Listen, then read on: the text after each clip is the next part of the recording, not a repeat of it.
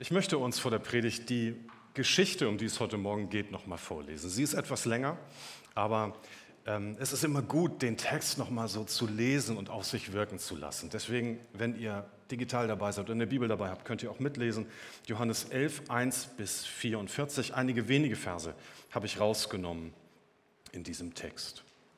Ein Mann namens Lazarus war krank. Er wohnte mit seinen Schwestern Maria und Martha in Bethanien. Weil ihr Bruder krank geworden war, schickten die beiden Schwestern Jesus eine Nachricht und ließen ihm ausrichten, Herr, der, den du lieb hast, ist sehr krank. Als Jesus davon hörte, sagte er, Lazarus Krankheit wird nicht zum Tode führen. Sie dient vielmehr der Verherrlichung Gottes. Der Sohn Gottes wird durch sie verherrlicht werden. Jesus hatte Martha, Maria und Lazarus lieb. Als er ihnen hatte sie lieb. Oh, da haben wir jetzt einen, muss man eben gucken. Hatte sie lieb, wo sind wir?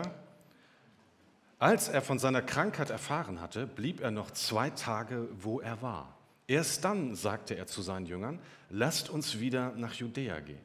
Doch seine Jünger wandten einen Meister. Erst vor wenigen Tagen haben die Juden dort versucht, dich zu steinigen. Und nun willst du dahin zurückkehren? Und Jesus erwiderte, es ist doch zwölf Stunden jeden Tag hell. Solange es hell ist, können die Menschen sicher einen Fuß vor den anderen setzen.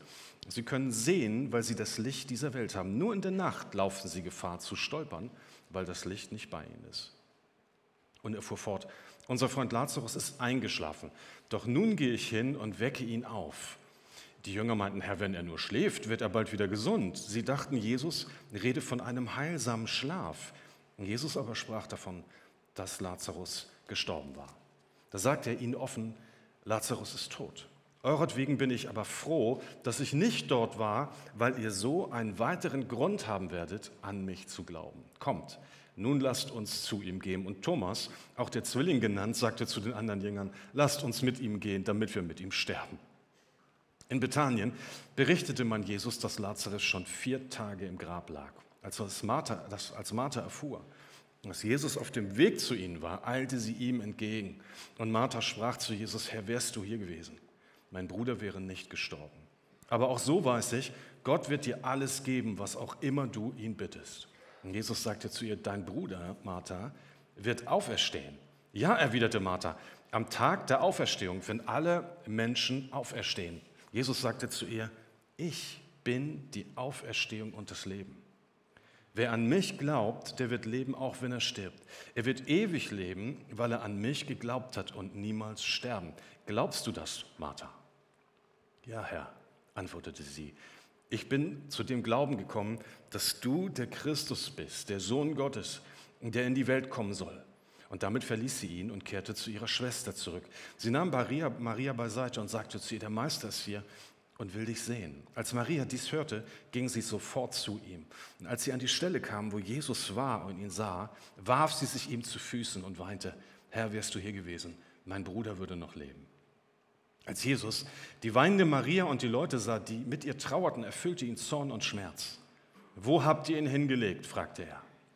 Sie antworteten, Herr, komm mit und sieh. Und da weinte Jesus. Die Leute in seiner Nähe standen, sagten, Seht, wie sehr er ihn lieb gehabt haben muss. Einige jedoch meinten, dieser Mann hat doch einen Blinden geheilt, warum konnte er nicht Lazarus vor dem Tod bewahren? Und wieder war Jesus innerlich erschüttert und er ging zum Grab. Es war eine Gruft, von deren Eingang man einen Stein gerollt hatte. Rollt den Stein fort, befahl Jesus. Doch Martha, die Schwester des Verstorbenen, wandte ein Herz zwischen. Inzwischen wird der Gestank schrecklich sein. Er ist ja schon seit vier Tagen tot. Und Jesus erwiderte, habe ich dir nicht gesagt, dass du die Herrlichkeit Gottes sehen wirst, wenn du glaubst? Und da rollten sie den Stein beiseite. Und dann blickte Jesus zum Himmel auf und sagte, Vater, ich danke dir, dass du mich erhört hast. Ich weiß, dass du mich immer erhörst. Doch ich sage es wegen der vielen Menschen, die hier stehen, damit sie glauben können, dass du mich gesandt hast. Und dann rief er mit lauter Stimme, Lazarus, komm heraus. Vater, wir danken dir für dein Wort und wir bitten dich, Herr, dass du unser Herz öffnest, dass wir aufnehmen können, was du uns zu sagen hast. Amen. Zu spät kommen Ihr Lieben, ich habe uns heute, weil wir keine PowerPoint haben, äh, einen Flipchart mitgebracht. Und da stehen auch schon alle Antworten drauf. Das denkt ihr jetzt, oder? Dann ist doch eigentlich schon alles erledigt. Oh nein. Dieser Text hat so eine Tiefe und ist überhaupt nicht auszuloten für uns, die wir die diese Worte aufnehmen. So gewaltig ist dieser Text. Und ich habe einfach nur fünf Überschriften gewählt, die uns so ein Stück begleiten sollen durch diesen Text in Johannes 11 unter der Überschrift Der unzuverlässige Gott. Unzuverlässigkeit ist eine ganz doofe Sache. Würdet ihr mir da recht geben? Bei einer Verabredung, die man getroffen hat, kommt jemand nicht und man steht da und wartet und nichts passiert. Im Job hat sich jemand, hat man sich auf jemanden verlassen und das funktioniert und läuft nicht und jetzt habe ich die Arbeit doppelt und ich habe unzufriedene Mitarbeiter. Unzuverlässigkeit ist etwas, was uns zutiefst erschüttert und manchmal auch wütend macht. Ich habe letztens gelesen, dass jemand schrieb, auch was so den Gesamtzustand Deutschlands betrifft, auch der Verwaltung und all dieser Dinge, ähm, dass die Unzuverlässigkeit in Deutschland zunimmt. Und dann schrieb er, regelmäßiges Versagen ist auch eine Form der Zuverlässigkeit. Ist gut, ne? Ist auch eine Form der Zuverlässigkeit. Ich weiß nicht, ob es wirklich schon so schlimm in unser Land steht. Aber ich weiß, dass Unzuverlässigkeit im Leben wehtun kann. Und sie tut natürlich besonders dann weh, äh, wenn sie uns an neuralgischen, an schwierigen Punkten unseres Lebens trifft. Kinder, die von ihren Eltern vielleicht vernachlässigt wurden. Ein Freund, der im entscheidenden Moment, als wir ihn brauchten, nicht da gewesen ist. Beerdigungen sind manchmal so besondere Momente, die richtig wehtun können, wo jemand nach 20, 30 Jahren dann zur Beerdigung kommt, aber man sich fragt, Mensch, wo bist du die letzten 30 Jahre gewesen? Ähm, das tut uns einfach weh. In Krankheit erleben das manche. Da melden sich plötzlich Freunde nicht mehr. Und man weiß nicht warum. Und vielleicht hat man Gründe und weiß, vielleicht tun die sich nur schwer, sich diesem, mit diesem Leid konfrontiert zu sehen. Trotzdem ist es sehr schmerzhaft. Und nun habe ich die Predigt heute genannt, der unzuverlässige Gott. Manchmal ist es so, dass es uns mit Gott auch so gehen kann. Und wenn das passiert, und das möchte ich einfach zu Anfang mal sagen, ist das eine sehr ernste Sache. Wenn du das mit Gott nicht besprechen kannst und wenn es nicht zu einer Veränderung deiner Empfindungen an dieser Stelle kommt, ist da eine große zerstörerische Kraft in deinem Leben. Und das muss geklärt werden. Darf ich das mal am Anfang einfach so sagen? Das muss geklärt werden, weil Gott ist nicht unzuverlässig. Er ist der treue und der wahre Gott, aber er verbirgt sich uns oft auf schwer zu verständliche Art und Weise. Und es ist nicht immer einfach, als Christ unterwegs zu sein. Und dieser Text, Johannes 11, gibt uns ein paar ganz wichtige Hinweise zu dem Thema, wie zuverlässig Gott ist, aber wie schwer es ist, das manchmal zu verstehen. Kommt mit mir zu der ersten Überschrift. Manchmal enttäuscht uns Jesus. Unsere Geschichte beginnt mit einer Nachricht. Wer die Bibel schon häufiger kennt und die Geschichte kennt, der überliest es schon fast. Aber unsere Geschichte beginnt mit einer Nachricht. Jesus liebt Lazarus und auch seine beiden Schwestern. Irgendwie war das so eine Kombo, die gut funktionierte. Er dockte immer wieder in Bethanien an und traf sich dort mit ihnen. Die drei waren wahrscheinlich auch alle unverheiratet. Das heißt, es war eine tiefe Freundschaft entstanden, eine Lebensgemeinschaft. Das waren Freunde von Jesus. Er hatte sie von ganzem Herzen lieb. Und dann steht das da so lapidar. Und Lazarus wurde krank. Plötzlich ist es da. Und zwar nicht so ein wenig, sondern eine richtig schwere Krankheit. Da muss man erstmal mit umgehen, wenn so etwas passiert. Und wenn man das als, als außenstehende Person betrachtet, als Mitchrist, fragt man sich auch manchmal, Herr, warum gerade warum diese Leute? Das sind so gute Leute, die sind ihr Leben lang nachgefolgt, die meinen das ernst mit ihrem Glauben. Und das ist jetzt ihre Entlohnung, ähm, dass sie von so einer Krankheit heimgesucht werden.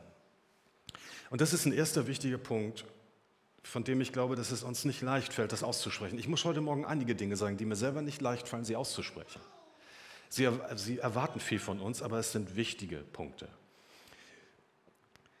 Es sind nicht nur Krankheiten. Christen geraten in Nöte, Christen geraten in Gemeindekonflikte, wo, wo, wo man nicht weiß, wie das jetzt entstehen konnte.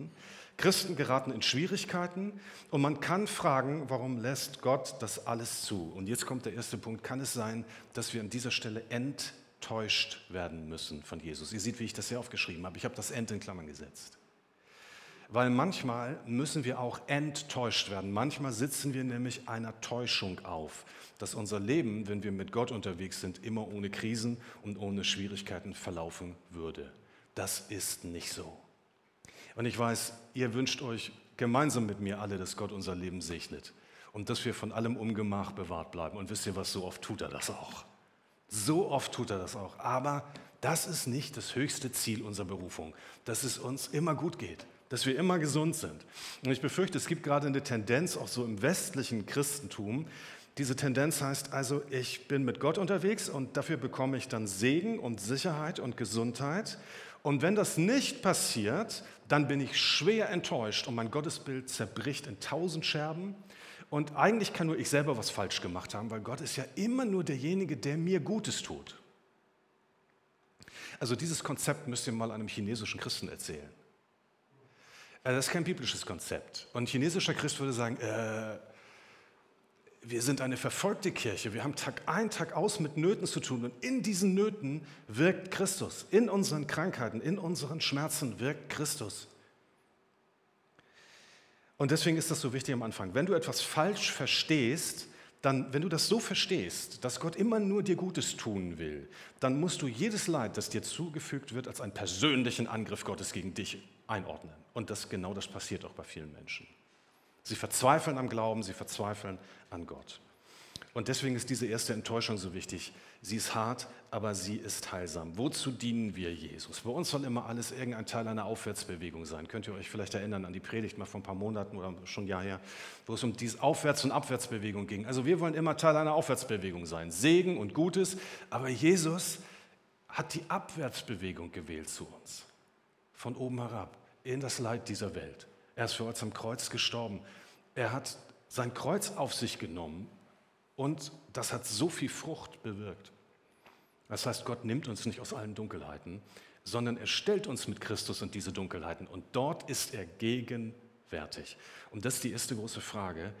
Wenn das vielleicht auch für dich heute Morgen ein harter Satz ist und viel voraussetzt, bist du bereit, diesen Wunsch, den du hast, vielleicht dein Handicap, deinen schweren Schicksalsschlag, deine Krankheit für den Moment Gott zurückzugeben und zu sagen, ich vertraue dir dort trotzdem, das ist für mich okay, du bist Gott, ich bin der Mensch, ich bitte dich darum, dass du wirkst und handelst und dass das Frucht bringt. Ist hart, ich weiß. Ich gehe einen weiter. Das zweite ist, Jesus kommt nie zu spät. In Vers 6 heißt es dann hier, als er nun hörte, dass dieser Lazarus, sein guter Freund, krank war, blieb er noch zwei Tage an dem Ort, wo er war. Wir haben ja über Gründe vom zu spät kommen vorhin äh, kurz nachgedacht. Also unser, mein Lehrer hat mich damit sehr beeindruckt. Ich konnte mir dann aus dieser Liste von fünf Punkten aussuchen, warum ich denn zu spät komme. Ähm, und ich, aber so richtig war der Punkt nicht dabei. Vielleicht hätte man Desinteresse sein können. Es war einfach Schlamperei. Ne? Also einfach, ich hatte keinen tieferen Grund. Wobei, wer weiß, manchmal da kommt man ins Nachdenken und gut, wir wollen das jetzt heute Morgen hier nicht vertiefen. Aber eins kann ich euch sagen, Jesus hat keinen dieser Gründe, um zu spät zu kommen bei dir.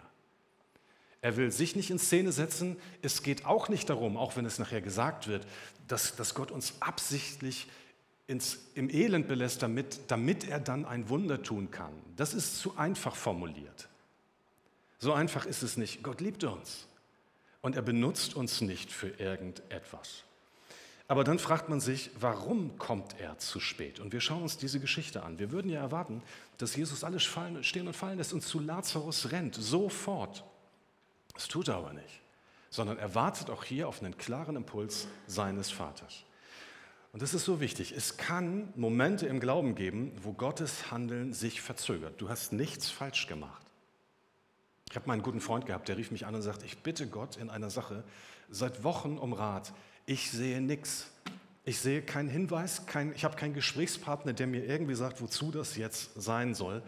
Und, und, und ich, ich, wusste auch nichts dazu zu sagen, aber im Gespräch sind wir irgendwann dahin gekommen, dass wir gesagt haben, vielleicht musst du das im Moment hinnehmen. Gott sagt gerade nichts. Du bist da drin, wo du drin bist, vertraue weiter, er liebt dich von ganzem Herzen und er wird dich niemals loslassen. Und jetzt möchte ich über ein paar zu späts in der Bibel sprechen. die ganze Bibel ist voll, voller zu späts. Wenn du dich heute Morgen so danach fühlst, dass du sagst, bei mir ist alles zu spät, da ist keine Rettung und Hoffnung mehr, bei mir ist ganz viel im Leben schon so schief gelaufen, pass mal auf. Also, ich nenne nur mal ein paar Beispiele. Bei Abraham war es zu spät, um noch Vater zu werden. Wisst ihr, ne? Bei Jakob war es zu spät, um noch irgendwie Frieden mit seiner Familie hinzukriegen. Bei Mose war es viel zu spät, um noch irgendein brauchbarer Leiter für das Reich Gottes zu sein, um seine Gabe noch einzusetzen. Beim Schächer am Kreuz, der neben Jesus hing, der Verbrecher, war es viel zu spät, um jetzt noch sein Leben in Ordnung zu bringen. Bei Jesus ist überhaupt gar nichts zu spät. Sondern wenn wir in diesen Bereich des zu Späts kommen, in den Bereich des Kontrollverlustes, der Verzweiflung, dann wird es für Gott erst langsam interessant. Es gibt einen Tag in der Kreuzigungsgeschichte, in der Auferstehungsgeschichte, da ist wirklich alles zu spät, das ist der Ostersamstag. Irgendwann haben wir auch mal über den Ostersamstag in einer Predigt nachgedacht. Also der Ostersamstag, also da ist wirklich der, der Ofen aus. Da ist alles zu spät. Hört die Geschichte mit Ostersamstag auf? Nein. Sondern wir müssen in solchen ausweglosen Situationen denken, in den Möglichkeiten und Kategorien Jesu zu denken. Und das mussten seine Jünger an diesem Tag auch lernen. Jetzt kommt das Dritte. Und dieser Punkt ist zunächst ein bisschen unverständlich, aber wir sehen hier, der geht in eine ähnliche Richtung. Jesus bringt uns manchmal nicht aus der Gefahr, sondern in, in, die Gefahr.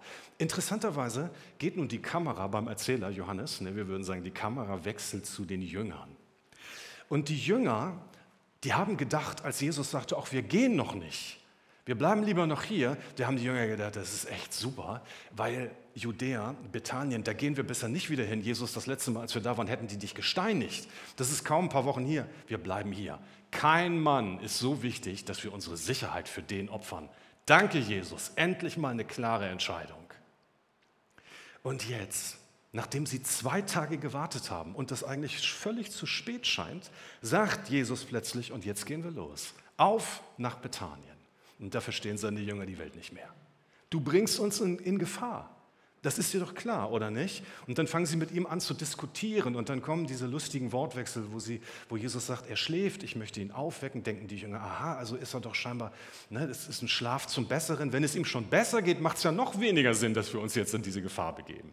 Also es ist ein, ein, eine verrückte Abfolgen, Abfolge von kleinen Gesprächsfetzen. Wisst ihr, worum es hier geht? Und das ist die nächste harte Botschaft. Ich habe heute nur solche Sätze. Jesus bringt uns manchmal in Gefahr. Er bringt dich manchmal in Gefahr. Und das widerspricht jetzt unserem Bild von Gott als unserem Sicherheitsgaranten. Also Jesus ist dafür da, dass mein Leben sicher ist und dass ich immer in allem gesegnet bin. Er hält das Leid von mir weg. Wenn die Jünger so mit Jesus unterwegs gewesen wären, und sie sind es natürlich, sie waren Menschen, aber wenn er sie da nicht rausgeholt hätte, gäbe es heute keine Kirche. Die wären alle schön in Palästina geblieben und hätten das ausgesessen, was so in ihrer Umwelt passiert. Vielleicht wären wir heute eine kleine jüdische Randgruppe geblieben, aber nicht die Kirche Jesu Christi.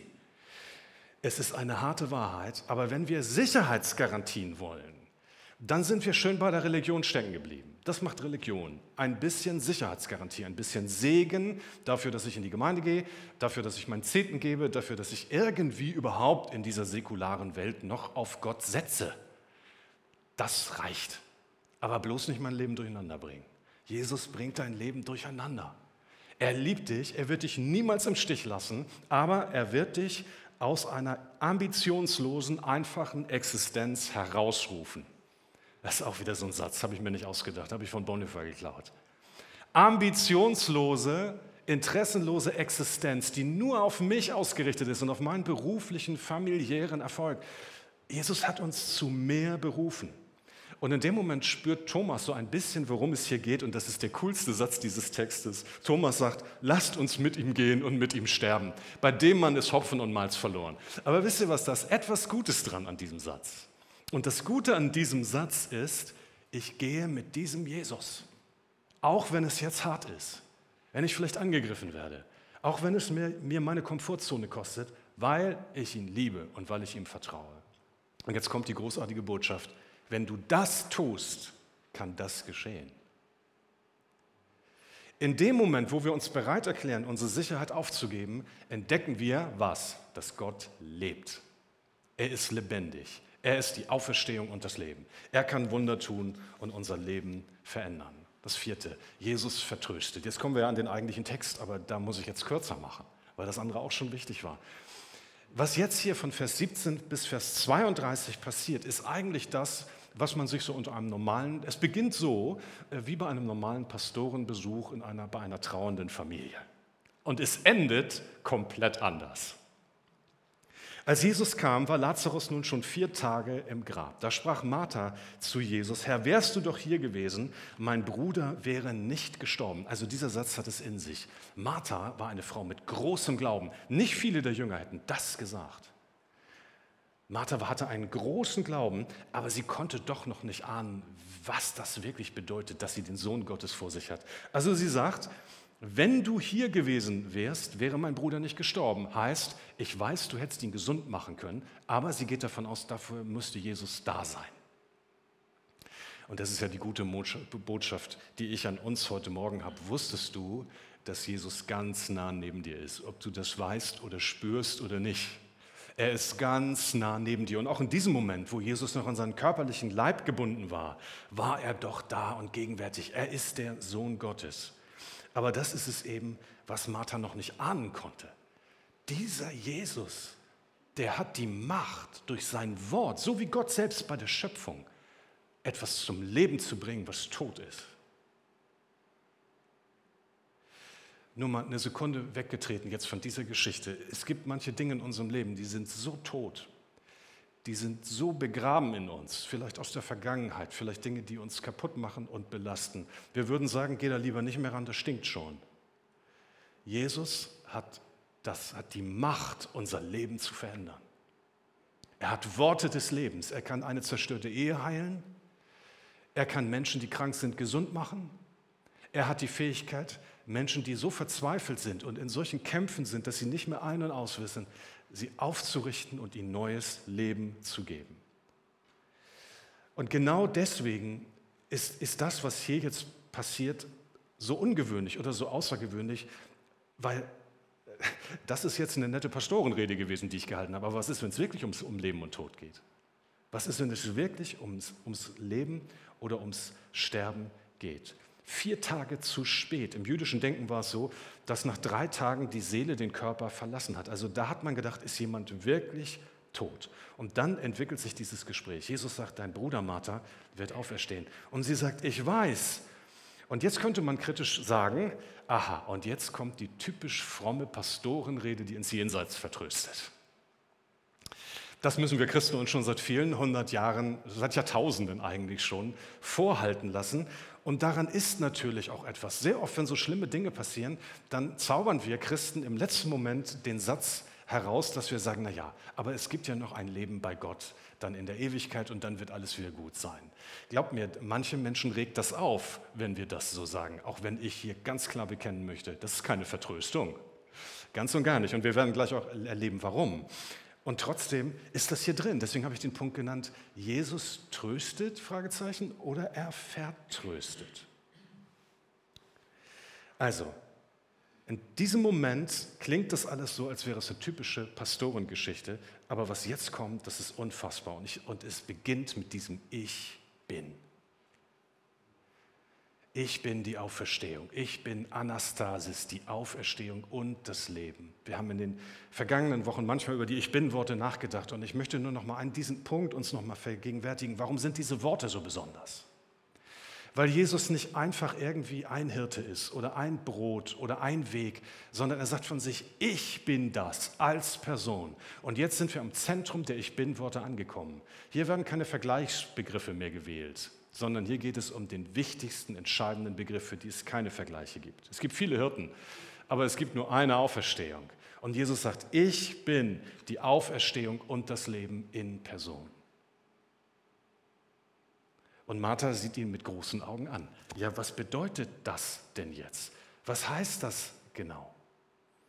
Das heißt, Jesus brachte kein Programm, er brachte sich selbst. Es geht bei Leben und Sterben um eine Person, die wir haben müssen.